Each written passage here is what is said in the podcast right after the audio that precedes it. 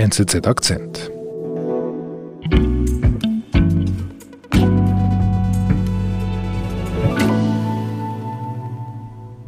Ich heiße Werner Enz, arbeite auf der Wirtschaftsredaktion und zwar schon seit 1987. Oh.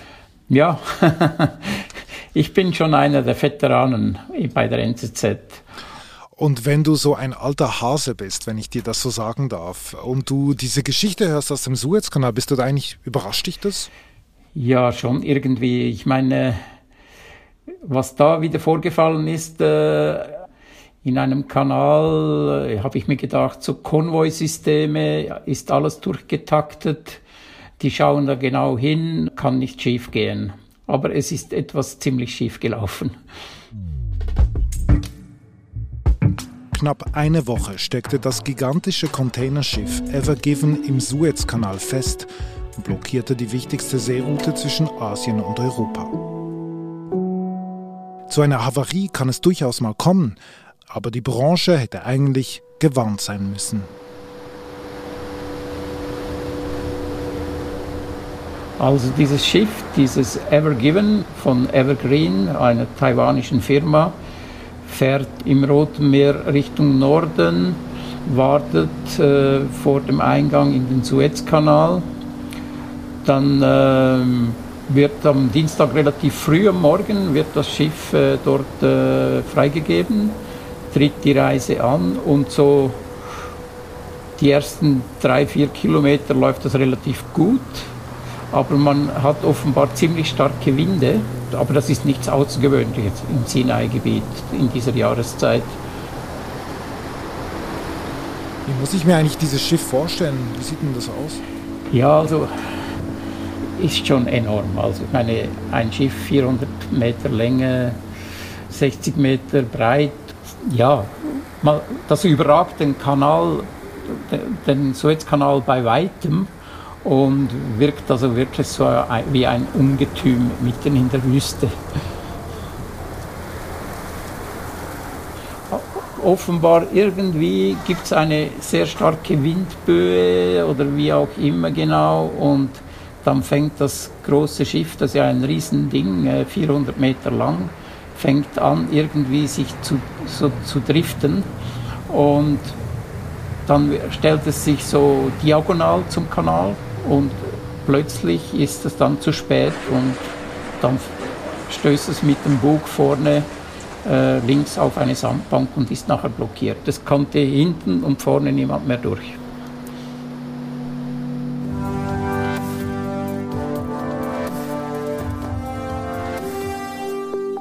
Nichts ging mehr auf dem Suezkanal. Der 400 Meter lange Frachter MV Ever Given biggest container ships blocking the Suez Canal. One of the world's most vital es ist mit 400 Metern Länge eines der größten Containerschiffe der Welt, das nun den Suezkanal blockiert. Mehr als 100 Schiffe stauen sich dort bereits. Ein Stau, der sich auch auf Europa auswirkt. Dieser Vorfall ist ja sofort in den, in den Nachrichten. Ähm, was, was macht denn die Leute so nervös? Macht das so einen großen Unterschied aus, ob ein Schiff eine Woche oder zwei Wochen länger unterwegs ist? Enorm. Das ist enorm wichtig. Also ich meine, das ist ja, da bricht irgendwo eine aufeinander abgestimmte logistische Kette auseinander. Alles bleibt einmal am Anfang stehen, äh, die Leute sind verwirrt. Wenn da einfach etwas total quer liegt, dann gibt es äh, in der ganzen äh, logistischen Kette in China, äh, in allen anderen Ländern in Asien, wo man wegliefern will und dann in den Ankunftshäfen einfach Verzögerungen von Wochen.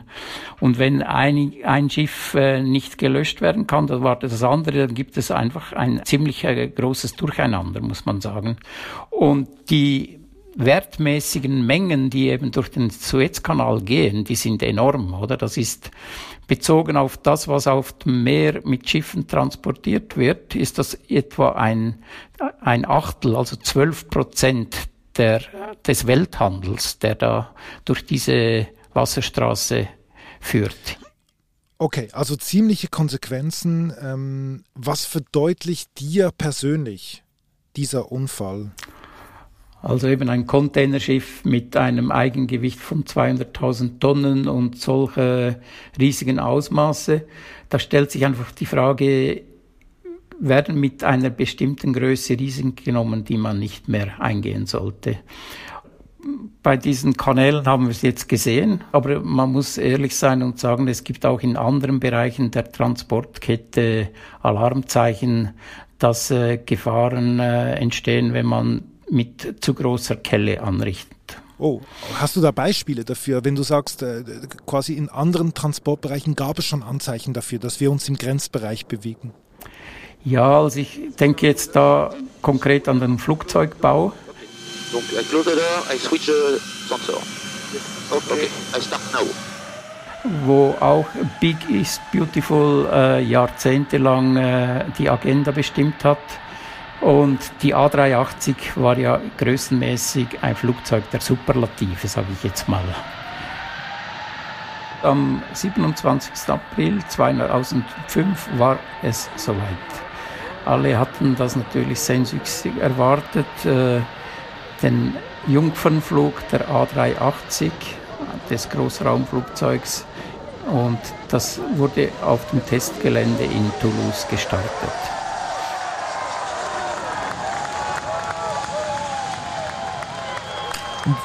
Was erhoffte man sich davon, von diesem Riesenflieger? Ja, das Großraumflugzeug per se war natürlich äh, ein, ein Flugzeug der Superlative, auch gewisse Träume waren da äh, realisiert worden, äh, doppelstöckig unterwegs mit Dusche und Bar. Aber letztlich ging es natürlich darum, äh, die Sitzplatzproduktivität zu erhöhen und man erhoffte sich äh, auf dem, vor allem auch auf dem Eco-Flug äh, noch billigere Preise anbieten zu können. Was wurde dann erkannt mit der Zeit mit diesem A380 oder anders gefragt, was hat nicht funktioniert? Ja, ich denke, was unterschätzt wurde, ist, äh, dass diese Riesenflugzeuge nicht immer einfach zu füllen sind. Und die Ökonomie geht natürlich nur auf, wenn ein so großes Flugzeug dann auch voll ausgelastet unterwegs sein kann. Aber Werner, das, das Containerschiff, Ever Given. Ähm, das war ja voll ausgelastet. Ja, also die Ever Given war, glaube ich, unter voller Last unterwegs und ist dann in diesen Kanal gefahren und da haben wir das nächste Problem. Wenn ein so riesiges Schiff mit einer Riesenladung dann die anderen Schiffe blockiert, das kann ja auch nicht die Idee sein. Also heißt es, nicht nur die Effizienz und die Größe, sondern auch die Sicherheit der Transportwege ist ein wichtiger Aspekt. Und es gibt im Bereich Eisenbahn einen Vorfall, nämlich Rastatt vor knapp vier Jahren, wo wir im Nord-Süd-Transit in Europa einen riesigen äh, Schaden erlitten haben. Bahnkunden müssen sich auf eine längere Sperrung der Strecke zwischen Rastatt und Karlsruhe einstellen. Laut Bahn hat sich über einer Tunnelbaustelle der Boden abgesenkt. Gleich 20 Kilometer Gleis bleiben mindestens bis zum 26. August gesperrt. Die Folge Chaos am Bahnhof in Karlsruhe. Weiterhin fallen hier viele Züge aus, auch Verbindungen in die Schweiz. Alternative Bahnrouten gibt es keine. Nichts lief mehr. Und das war für alle, die auf diese Achse gebaut haben, war das ein Schock, muss man sagen, nicht? Weil da fuhren äh, täglich irgendwie 150 Züge nord- und südwärts. Ja, und das war auch ein, eigentlich eine Situation, wo man diese Verletzlichkeit und, und Anfälligkeit auf bestimmte Belastungen wirklich gesehen hat.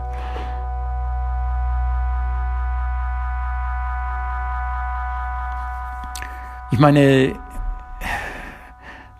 der mehrwöchige Unterbruch in Rastatt muss ja jeder, der Transportwege managt und verantwortet oder darauf baut, überlegen lassen, wie er äh, in einem Situation, wo alles wegfällt, reagieren kann. Und das muss äh, auch vorbereitet sein mit Notfallplänen, oder? Und dasselbe gilt auch für den Kanal, Suezkanal, nicht? Gut, also Lass mich zusammenfassen, Werner. Du sagst, die Containerschiffbranche habe gewisse Alarmzeichen nicht erkannt, die man von anderen Transportbranchen her hätte erkennen müssen.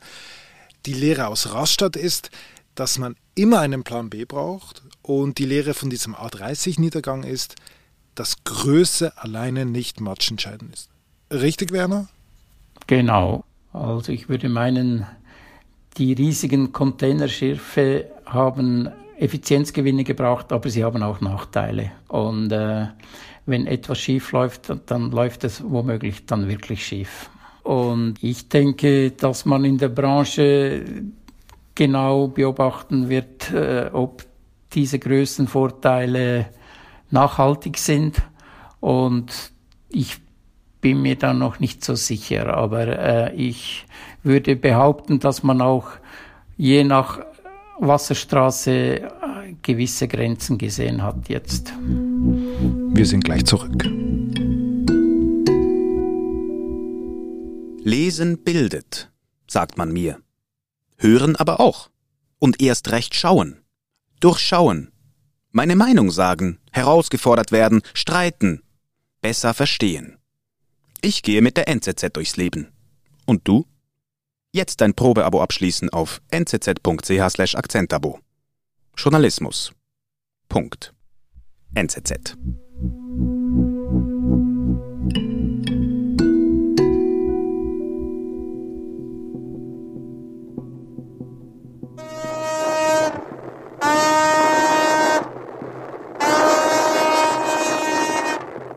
Heralded by a fanfare of horns, the Ever Given is afloat at last. The Ever Given is free and floating again.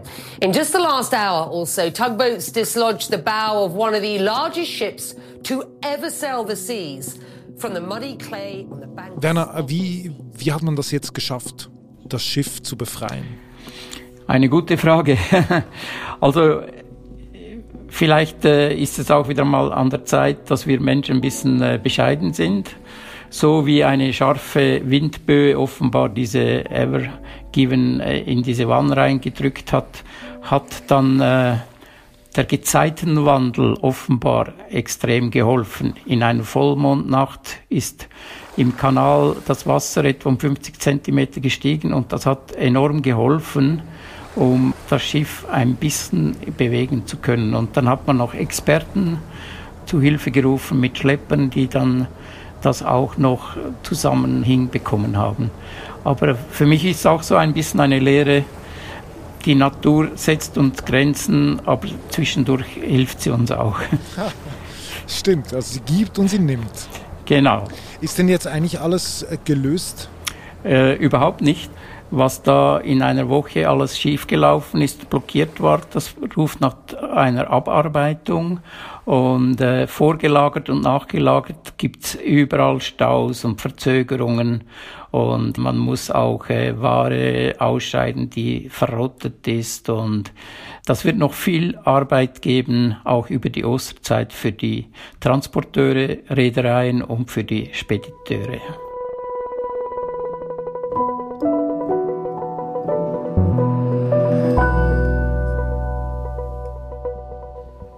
Lieber Werner, herzlichen Dank für deine Ausführungen aus einer Welt, die für mich als Konsument sehr, sehr fremd ist, weil ich ja gewöhnt bin, alles tschak tschak aus dem Regal zu nehmen, ohne mir manchmal ein bisschen Gedanken zu machen, was für eine Reise eigentlich dahinter steckt. Vielen Dank, Werner.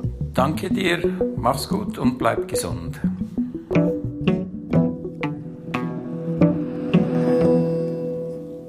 Das war unser Akzent. Unsere Folgen werden von Benedikt Hofer und Olga Scheer produziert. Ich bin David Vogel. Bis bald.